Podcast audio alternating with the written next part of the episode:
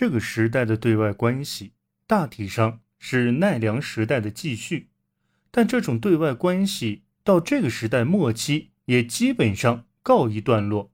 因此，这里简单的谈一下，对唐朝这个文化先进国仍然怀有敬意，派遣遣唐使作为正式的使节。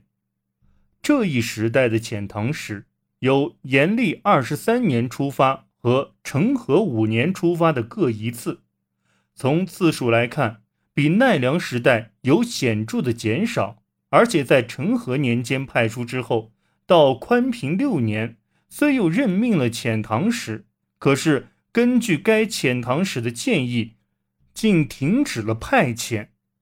这种事实不能不说是人们对输入先进文化的热诚，比起奈良时代来。已大大减退，这当然和当时唐朝在安史之乱以后已显出衰微的征兆，文化也没有往日那样繁盛，行旅也有诸多不便等情况有密切关系。但除此以外，我们还应从另一个角度来考察这一问题，即派遣唐使除了负有输入先进文化使命以外，还具有从事国际贸易的性质，他们带去了大量进献品，又带回了答谢品，这自然是互通有无的贸易。但是到了这一时代，唐朝和新罗的商人十分活跃，已通过民间渠道开始进行贸易了。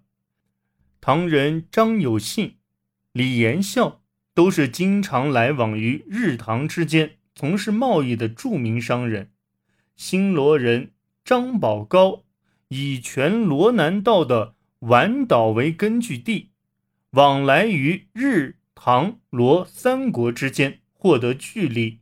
唐朝的商船一来到九州，大宰府便报告京都朝廷，朝廷便将唐朝商人迎至鸿胪馆，予以款待，所载商品。先由朝廷派出的交易堂使选购，剩下的才让人民购买。由于这些商品都是具有较高文化水平的唐物，因而贵族阶级均争先恐后的前来抢购。随着这种商船往来日益频繁，遣唐使所负使命之一已由他们来完成。也就是说，通商贸易的发达。已无需正式外交使节的往来了。遣唐使派遣次数的减少和最后的停止派遣，应该从这些事实来加以考虑。停止派遣遣唐使不久，唐朝就灭亡了。即使日本当时还继续派出遣唐使，不久也会面临这样一个结束对唐朝关系的时期。在奈良时代。新罗曾一再向日本派遣朝贡使，日本也把他视为附庸国，对其无理举动经常加以指责。但进入这一时代后，却几乎没有正式使节往来了。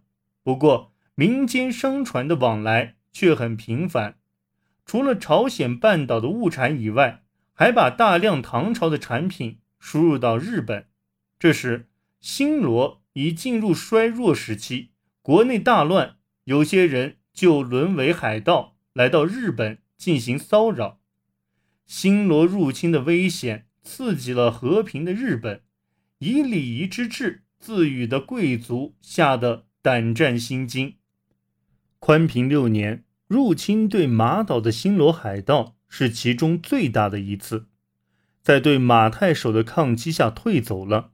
此后不久。新罗就灭亡了，建立了王建领导的高丽国。渤海国是末节部于七世纪末统一后建立的国家，其疆域位于今天的朝鲜北部，经中国东北的东南部到苏联的滨海一带。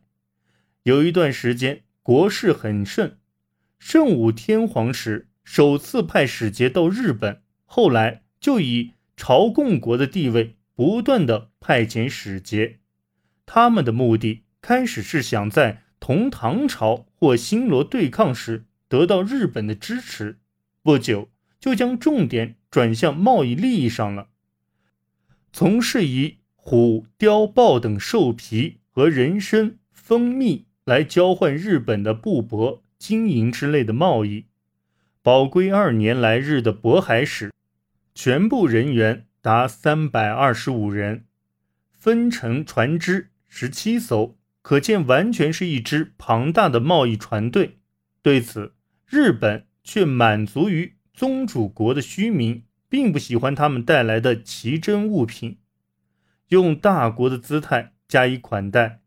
但是，随着财政日趋困难，使朝廷不得不感觉到这种大量的接待费用和使节们往返途中亦使人民的苦痛，实在是一种沉重的负担。因此，在桓武天皇时，曾限制渤海使节每六年来日本一次，但实际上由于渤海国的要求而取消了。到纯和天皇时，再次限制渤海使节每十二年来日一次。此后，日本便一直坚持这一方针，对方也大体上照此继续通交，两国间的交往一直延续到。渤海国灭亡时为止。末期的渤海使节中有长于诗文的文人，日本的文人便去会见他们，互相唱和诗文。这位因廷派遣唐使而闷居国内的日本文人，提供了国际联欢的机会，在这一点上具有新的意义。